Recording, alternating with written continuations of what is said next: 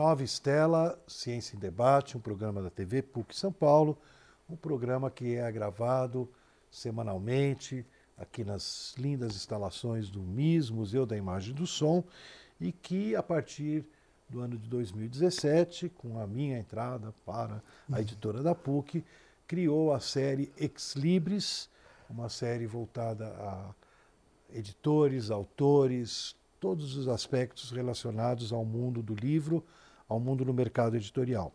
Hoje nós temos um convidado da casa, professor do Departamento de História, Carlos Gustavo Nóbrega de Jesus, que tem graduação, mestrado, doutorado pela Unesp, Marília. Assis. Oh, nunca vou acertar. É Assis. Assis. Eu acho que eu fiquei cismado porque eu tive um namoro com Marília. Ah, é, você a me filosofia, contou. né? Você me contou. Isso, mas não deu é- certo. É, próximo. Por sorte da PUC não deu certo, né? Porque até na época eu estava até encantado em morar lá no, lá no fim do mundo, né? Ah, Mas a vida não deixou eu sair de São Paulo. Eu nasci, vivi e moro praticamente nesse raio aqui perto do MIS, né? ainda por cima. Bom, o Gustavo ele é então formado na Unesp, ele fez o pós-doc na Unicamp. E ele atualmente já foi tema aqui do Nova Estela, quem quiser é só procurar no YouTube, que ele está lá falando do Museu da Cultura da PUC, cargo que ele assumiu esse ano, É, é o começo desse ano, começo janeiro. desse ano, e a gente, como a gente já conversou aqui, a gente deseja uma longa carreira e que esse museu se torne um, um museu vivo e de muita expressão. Mas a gente convidou o Carlos para voltar, porque a hora que eu estava preparando aqui o currículo dele, eu falei, ô, o Carlos também pode ir um programa para o Nova Estela Ex Libris. Porque ele, além de professor, ele já tem alguns livros publicados pela editora da Unesp. Futuramente ele vai publicar pela editora da PUC também. A gente, a gente vai fazer, inclusive, coedições. Ah, Já estou vendo uma primeira Que obra ótimo, na área de psicologia experimental, que ótimo. que a obra também o autor ia levar, professor da PUC, direto para a Unesp. Aham. Daí alguém falou, não, pá, pá. então agora o livro vai ser, provavelmente, vai ter um parecer na Eduque, e daí nós vamos para a Unesp juntos, né? Mas vamos lá, você publicou o antissemitismo, nacionalismo, negacionismo e memória, dois pontos, eh, revisão editora e as estratégias da intolerância. Eh, eu vou te falar, eu fiquei muito ah, interessado né, na. Nessa tu, nesse teu trabalho. Esse trabalho é, é parte de pesquisa É, ou foi minha pesquisa de mestrado. Dissertação de mestrado. que bacana? Foi Dissertação de Quando mestrado. foi isso? Mestrado Eu, 2004. 2004 e o livro saiu em 2006. Então já tinha ocorrido o julgamento da Tava, é, tava, estava ocorrendo e, e não sei se eu posso já falar. E foi interessante que o livro foi usado no julgamento. Ah, é a tua pesquisa? É, é, o, livro, o livro, o livro Ah, já o livro publicado. publicado foi usado no julgamento. Oh. Então vamos, vamos, vamos, vamos contar a história para o nosso telespectador, né?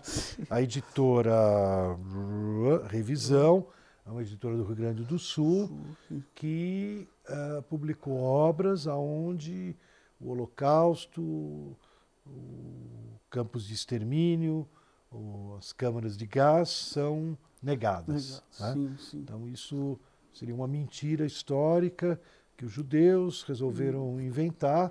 né? Sim, sim, com- não, acho que não muita autoestima, né? Inventar uma coisa desse tamanho tem que ser muito macabro. Né? E como é que você foi parar nessa pesquisa? Você nem é da comunidade judaica? Então, não sou, mas eh, foi um, é, era sempre uma questão que me inquietava muito, né, toda essa a questão do Holocausto. E minha professora na época, a professora Tânia de Luca, ela, ela falou, "Ó, Gustavo, tem um livro aqui que está sendo publicado, vocês estão discutindo muito, né, que é um absurdo, mas parece que é, é- faz parte de algo maior, que seria interessante a gente ver, até para a gente contestar. Né? Nossa, acho que nossa obrigação ética é fazer isso. E ela me apresentou um livro chamado Holocausto Judeu-Alemão. E quando eu peguei e comecei a ler aquilo, eu fiquei indignado. Falei, mas como que pode? Né? E o cara usava alguns argumentos, né? assim, para quem não é da área, né? se pega um desavisado, leitor incauto, poderia até convencê-lo, com fotografias. Tal. Eu falei, nossa, mas que absurdo. Né? E eu, eu me formei, eu fui dar aula no, no, no, ensino médio, assim que me formei. Comecei a trabalhar com, com esse tema da iniciação científica. Eu me formei e estava dando uma aula de, de, história geral, né, na época, e pedi para os meus alunos fazer um trabalho sobre o Holocausto. E quando eles vieram me entregar, né, algo me surpreendeu. Né? Eles me entregaram é, trabalhos, né, com certeza tirados de um site, e que o discurso era esse, que o Holocausto não existiu. Aí eu já fiquei, falei, meu Deus, que, funcionou. Que, que, coisa. Daí eu fui ver, né, o, o, o, cara da editora, ele tinha um site na qual, no qual ele pegava, ele fragmentava esses textos dos livros e publicava no site. E daí eu falei, não, putz, que perigo, né? Os alunos, né? olha o, o que tá, já está, quantas pessoas já estão lendo, estão reproduzindo isso, né? E alguns alunos né, do, do, do ensino, ensino médio, primeiro ano do ensino médio, né, é, estavam é, convencidos desse argumento. Né? E isso eu falei, não, eu tenho que fazer uma pesquisa sobre isso, né? eu tenho que, é, minha obrigação realmente é levar isso adiante. E né, comecei um trabalho de uma pesquisa visando o mestrado, né, estudando os livros e acompanhando o site, porque o site estava aberto ainda. E eu fui acompanhando o site, lendo os livros, né, e, e, e o site, eu comecei a ver que no site tinha uma estratégia de divulgação que ele usava a, a, o, o, poder, vamos dizer assim, da infovia. Por quê? Ele é, é, é, pedia para que as pessoas mandassem textos né, de cunhos, cunho nacionalista, é, usando o discurso que era um site democrático e tinha que ter espaço para todo mundo. Né. Daí aos poucos eu fui acompanhando o site nas suas mudanças, né, acompanhei que ele começou a receber textos mesmo, de vários, vários vieses é, nacionalistas, né, e eu vi que isso na verdade era uma estratégia para ele burlar as questões legais, porque ele já estava é, respondendo um processo, daí eu fui para o Rio Grande do Sul, né, tive acesso ao processo, né, é, ele estava respondendo um processo por racismo. Né. E eu, eu tive acesso e fui na editora, encontrei com ele. Né, e, e, perguntei, falei, mas o que, que é isso? É, eu falei, mas o que, que você faz? Ele falou, eu faço pesquisa histórica.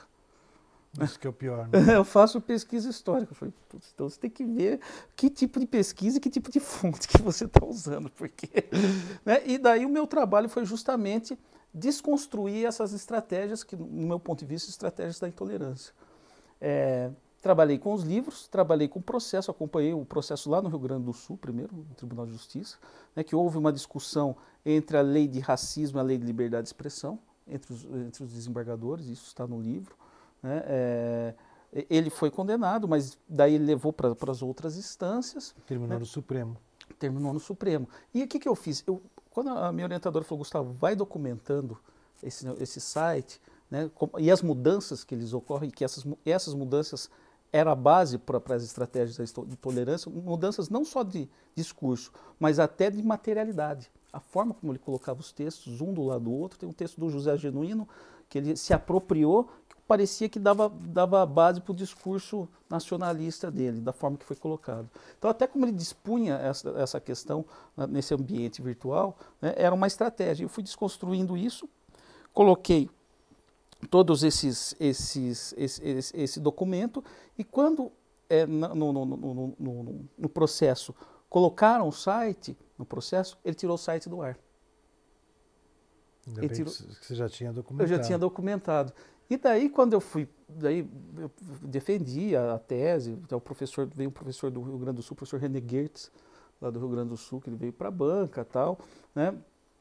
Foi uma, uma boa defesa, a tese foi, foi muito bem é, é avaliada, né? E foi indicada para publicação numa linha de publicação que tinha na Unesp, não sei se ainda tem, né? Que chamava ProPG, né? Que é, é a indicação de, de, de pós, pós, é, pós-graduação e professores dos campi da Unesp. E ele foi selecionado, era selecionado 15 por ano, né, e a dissertação foi, foi selecionada. Foi a primeira da Unesp, a primeira dissertação de mestrado da Unesp de Assis a ser selecionada para isso. E foi publicada. E quando foi publicada, o processo já estava no Supremo. Aí aconteceu todo o processo, aí eu já não, não acompanhei tão profundamente. E um dia eu estava no Mampu, daí um, um, que é um encontro dos pesquisadores de história, um dos professores falou, oh, Gustavo, você sabe que seu livro foi usado para condená-lo por causa do, do, do, da documentação. Né? Então eu falei, putz, então eu acho que é o meu intuito. E que tipo de problema você encontrou na documentação dele? Assim... A, a documentação dele, porque ele parte de um, de um discurso que tudo, tudo é relativo. Então, é, é, é, o, o, discurso dele, ó, nem tantos judeus, é, os judeus não morreram de morte sistemática, morreram de tifo. Né? É, é, daí o que, que ele pega? Para dar base nessa sustentação desse, documentação dele, ele pega a documentação nazista que tem esse argumento mas não leva em consideração a outra documentação, tipo documentação oral, né? Eu até entrevistei o Ben Abra na época, né? A documentação oral, outro tipo de documentação que desconstrói isso. Então o que, que ele faz? Ele usa a documentação que lhe interessa e lhe dá base para o seu argumento. Né? Então, assim, pô, a gente sabe que, que, os nazistas, eles deturparam a documentação, esconderam, eles queimaram, né?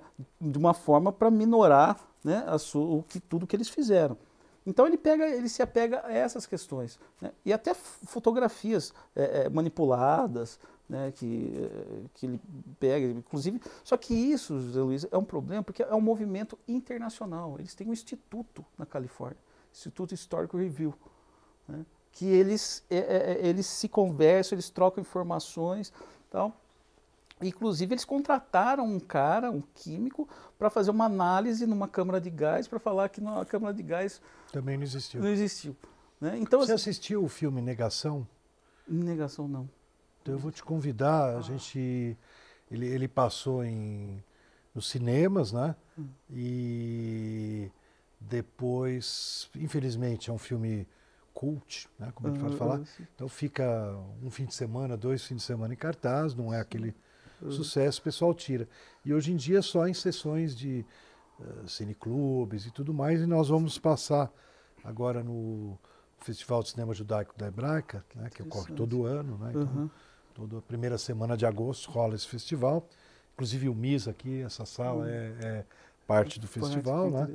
É, o filme Negação é uma história parecida com a tua, mas uh, graças a Deus você não sofreu é, como a professora dos Estados Unidos. Uma professora dos Estados Unidos com uma coisa como a tua. Né? Uhum. A diferença é que ela era judia, então, uhum. claro que ela tinha um apelo do, do tema do Holocausto uhum. mais intrínseco do que o teu, mas uhum. também uma história parecida. Ela, inclusive, ela virou professora de história numa universidade, não lembro agora, não é das Big, uma universidade uhum. boa nos Estados Unidos, mas não é das principais, e estava vivendo a vida dela. Um dia ela está, pelo menos no filme, né? depois eu li o livro também, o livro uhum. também saiu chama Negação também. É, ela está numa corridinha com o cachorro dela, né, aquelas coisas americanas e tal, e passa naquela caixinha de correio típica, né? Quando ela acha uma carta da editora, a editora é a Penguin, que é famosa, Sim. que é, aqui no Brasil é associada, sócia né, da Companhia das Letras, então não é uma qualquer editora, comunicando que é a Penguin lá da Inglaterra comunicando que recebeu um, uma intimação que um livro que ela fez, parecido com o teu, né, ela fez um livro analisando um negacionista inglês. É, David Iver. David Iver, que é um uhum. famosão Famoso. desse fenômeno uhum. mundial uhum. que você mencionou para nós, de negar tudo. Uhum. O holocausto, a câmara de gás. Né, ele chega a fazer piadinha que quando um judeu mostra que tem a tatuagem, ele fala quanto rendeu essa tatuagem para você. Enfim, uma estrelinha do uhum. mundo negacionista. negacionista, muito vinculado a esses grupos nos Estados Unidos, é onde tem a gente vê o Trump aí vitorioso, onde Sim. tem essas forças muito retrógradas, muito racistas mesmo, sim, né? Sim. É, estúpidas e racistas, né? E o que, que acontece? Ela recebe então a carta, né? voltando ao teu caso, porque um trabalho que ela fez desconstruindo o David uhum. Irving, uh, ele entrou na justiça contra ela. Uhum. E você sabe que a Inglaterra, coisa bem British, ela é diferente do Brasil e dos Estados Unidos, que o Brasil e os Estados Unidos, se você acusa alguém de difamação, a, o ônus da, da prova é do acusado. Uhum. Então é ela que tem que mostrar Sim. que não difamou ele. Hum, é como se você fosse acusado pelo revisionista. Como ele chama aqui? É, Castan. Castan. Siegfried Evalger. Ele, ele, ele faleceu. faleceu. Então, Talvez por isso que eu não tenha sofrido. Não, na verdade é porque você também aconteceu esse fato de ter tido um movimento da comunidade uhum. judaica, federação, confederação, uhum. tal, de processá-lo antes uhum. dele te processar. Mas no caso dela, na Inglaterra, ele não foi processado, ele processou ela e o filme e o livro, né, na verdade o livro que ela escreveu depois, é a história do processo, da defesa, uhum. da construção das provas, junto com um escritório de advocacia, com um historiador, né? É, e isso vai para vai para o tribunal, vai para a primeira instância, vai para a segunda instância. Na Inglaterra, segunda instância é suficiente. Uhum. Não tem mais, mais, mais ir para o Supremo. Supremo. Já passou na segunda instância, é, perdeu as duas sem apelação, tranquila, uhum. não tem mais apelo. Né? E ele perdeu, e se tornou, é, vamos dizer, caiu muito o peso dele por ter feito um processo contra aquele que mostrou que ele não é um historiador. Porque o caso do David lá, é pior, não sei se é pior do que o Castan aqui, mas ele teve resenhas no New York Times. Então, ele realmente tentou se apresentar como um historiador muito hum. fundamentado em, em provas, materiais uhum. e tal, tal, tal, né? Então você não está ao par dessa... É, é a Débora Lipestat? Como é que é? Débora Lipestat. Ela mesma, ela mesma, ela mesma, sim, ela depois, mesma. É. A Débora, para você saber, é. ela sofreu uhum. é, muito, inclusive porque uma exigência do escritório de advocacia é que ela jamais iria se manifestar na corte ou na imprensa durante o processo. Nossa. Eles achavam que isso tudo daria bala para o David. Uhum.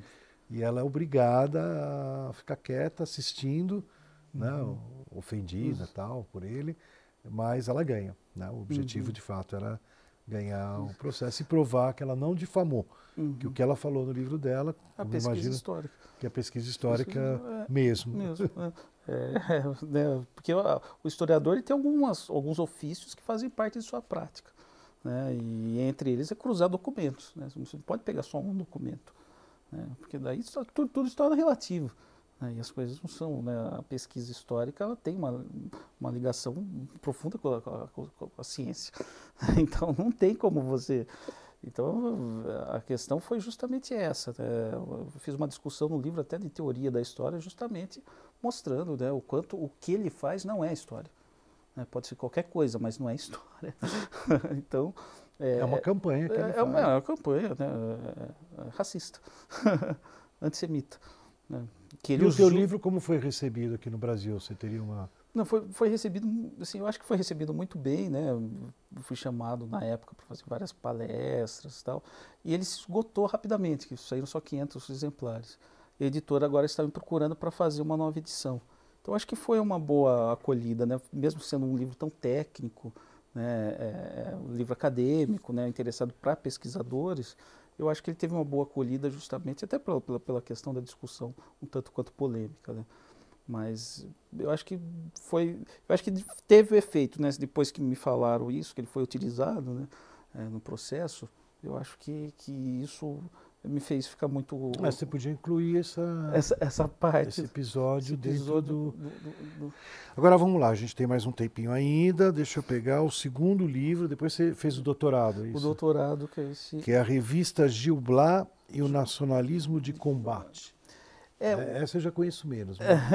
eu não, aliás, eu não estou conseguindo lembrar de onde eu conheço Gil Blas. O que, que é Gil Blas? Conta para nós. Gil Blas é um, é um romance é, francês é, de cavalaria né, que teve, teve, uma certa acolhida. Foi escrito em francês mesmo? Foi escrito em francês pelo Lesage. É, e Quando foi escrito? Final século... do 19. Final, do 19. Final do 19 grande e, século dos grande, romances. Isso. E esse, e esse grupo, né, o, o, primeiro cara que falou dessa revista Gil Blas foi o, o próprio Casta. E eu, eu, fiquei, falei, mas anos 20, né, ele citou, para que, que tem essa revista? Eu fui procurar, nunca ninguém tinha pesquisado, e eu estava fazendo uma pesquisa no Rio de Janeiro, na Biblioteca Nacional, falei, por curiosidade, fui procurar essa revista, né, Gil Blas. E achei, estava nas obras raras. Revista e, brasileira. Revista brasileira. Que deu o nome em homenagem ao romance francês. O romance francês. Uau! Conta para nós aí que história é essa. E, e, daí eu comecei uma revista semanal, né? E eu comecei a, a ler, falei, nossa, mas pô, que discurso estranho, muito parecido com o discurso da editora dos anos 70, dos anos 80, né? Porque é uma revista é, é, que, inclusive, tem alguma, algum discurso antissemita dos anos 20. Né? E, por incrível que pareça, né, eu achei alguns artigos do José Oiticica né, com, com um fundo antissemita. Né? E, além de antissemita, a revista tinha um apelo antilusitano. Então, essa questão xenófoba, né, principalmente no Rio de Janeiro, nos anos 20, essa questão do quando estava se pensando as ideias de, de, de forjar o ideal de nação, né? No Rio de Janeiro a questão é, é era capital, era o capital, né? Porque eles tinham um, um bom é, é, controle aí do, do, do, do comércio, né? De, dos meios de comunicação, tal. Mas eu comecei não era ainda a Rede Globo, mas já tinham. Já tinham, né? e, e, e, eles. Eu comecei a estudar a revista, mas eu percebi que a revista ia muito além disso, né? Ela, na verdade, ela foi uma revista como um, um polo é, é, de sociabilidade dos intelectuais que pensavam o Brasil no Distrito Federal, inclusive juntamente com é, é, o presidente da República, Epitácio Pessoa, que depois eu descobri isso tá na, na, na coisa, financiava a revista. É, e, e, e, era um grupo, naquele momento, nos anos 20, havia várias propostas para a nação, né? e a proposta para a nação, que era a oficial, era dessa revista. Só que né, essa revista passou, se passou nos anos 20, na chamada República Velha. Com, quando Vargas subiu ao poder, ele trouxe para si outro grupo que tinha pensado a questão da, da, dos ideais de nação, que eram os modernistas. E tudo que era velho, República Velha, foi esquecido. Então, essa revista, esse grupo de intelectuais, que tinha uma série de, de pessoas aí, depois ligados a movimentos aí de direita, o Jackson Figueiredo, né, esses caras, ela foi totalmente esquecida e nunca tinha sido estudada. Mas ela, é, da, da, daí que saiu a ideia do Cristo Redentor, tem, tem até os, os todos os, os, os, estudos de como deveria ser o Cristo, tal, desse grupo da revista. Né, da Gil Blas. Da Gil Blas. Né, tem as, os primeiros desenhos, os primeiros é, projetos do Cristo Redentor. É... Até um tempo atrás teve uma celebração de não sei quantos anos do Cristo, né? Quando... É, que depois daí o Vargas ele se apropriou, né? E, daí e ele anos... que construiu. Ele que construiu. Né? E... Mas eles já tinham bolado. Já tinham bolado, já tinha uma comissão. as pessoas já tinham uma comissão cuidando. Uma comissão que, faz, que era dessa revista. Né? A, a organiza, toda a organização E você foi descobrir o Gil Blas por causa do. Quem está chegando agora aqui na televisão, o, o Gustavo falou para nós aqui, praticamente né, todo esse programa de hoje, sobre a editora Revisão uhum. e os livros negacionistas do Holocausto, da Segunda Guerra uhum. Mundial. E você, na pesquisa tua do, da, da editora Revisão. Eu achei você, alguma, ó, alguma referência. referência a essa revista. E, do meu ponto de vista, eu não cheguei a fazer isso na tese, mas o ponto de, de ligação era justamente o, a xenofobia. Né? Que, essa, que, que esse grupo gerou ali dentro. Né? É, era um grupo um tanto quanto eclético, né? Tinha desde o José Oiticica até Jackson Figueiredo e, e Plínio Salgado que escreviam nessa revista. Mas Plínio Salgado também. Também. Né? Então tinha, era um grupo né, aí que que pensava o ideal nacional, mas que estava em torno do, do, do presidente Epitácio Pessoa e do que era chamada República Velha. Né, com a subida do, do Vargas no, no, na nova que ele chamou de Nova República, ele tratou. Então, mas esse grupo, ele propôs e tinha uma força intelectual. A revista termina. Termina. Termina. Termina. E os né? exemplares dela você encontrou em obras raras? Raras na Biblioteca Nacional. Nacional. E eu consegui digitalizá-lo, né? a, a, Unesp financiou, e hoje tem é, é, a coleção digitalizada no Centro de Documentação da Unesp de Assis também. São os dois lugares que a gente encontra essa revista. Pô, genial, meu. Belíssima descoberta. E esse foi teu doutorado? Doutorado, foi doutorado. Daí o livro saiu? Saiu pela editora Unesp também depois, em 2013. Eu defendi em 2011, saiu em 2013. Você teve um mestrado e doutorado? Publicado pela editora da Unesp. Isso puxando um pouco aqui, você... Eh, a gente estava ontem mesmo na, na Faculdade de Ciências Sociais discutindo essa importância da editora, eh, até por causa do e-book, o pessoal falou, poxa, você não precisa hoje em dia nem gastar dinheiro com impressão, né? Uhum. Você pode selecionar as melhores teses do ano e todas terem um e-book. Não, não só, porque o e-book ele, ele, é um livro, Né? Ele tem o ISBN, sim, sim. ele vale como um livro. O, o, PDF que a gente mantém na biblioteca hoje em dia, ele é legal, porque sim. ele vive viabiliza todo mundo ler o teu uhum. trabalho. Mas ele não é um livro né, uhum. publicado. Né? Sim. Então ontem houve uma, uma reivindicação para mim como editor, né? Uhum. e você é um caso Sim. que foi bastante beneficiado por esse processo de edições de dissertações e de teses. Né? Sim, sim. É, e nesse caso, e o, a, a, tese de mestrado, a Gil Blas, ele foi publicado físico e virtual. Né? Então, assim, a divulgação dele foi bem legal. Né? Assim, a editora Unesp ela ajuda muito na, na, nessa questão da divulgação, mas assim, ah, é, o e-book está disponível. Está disponível. Então, o e-book que eu saiba não esgota. Não né? esgota. O e-book da, da, da, do, do, doutorado da Gil Blas está disponível, só da editora Revisão que não. É que vão fazer Legal. a segunda edição, que talvez Vamos online. anunciar aqui no Nova Estela, pode deixar. certo. Então, Nova Estela Ciência e Debate, hoje com mais um programa da série Ex Libris, a série voltada um pouquinho menos à história da ciência, história da cultura, um pouquinho mais voltada ao mundo do livro. Tivemos um autor da casa, quer dizer, professor da casa, autor da Unesp, mas que será em breve professor, da... professor é, e, autor. e, autor da casa da PUC, professor Carlos Gustavo Nóbrega de Jesus. Jesus.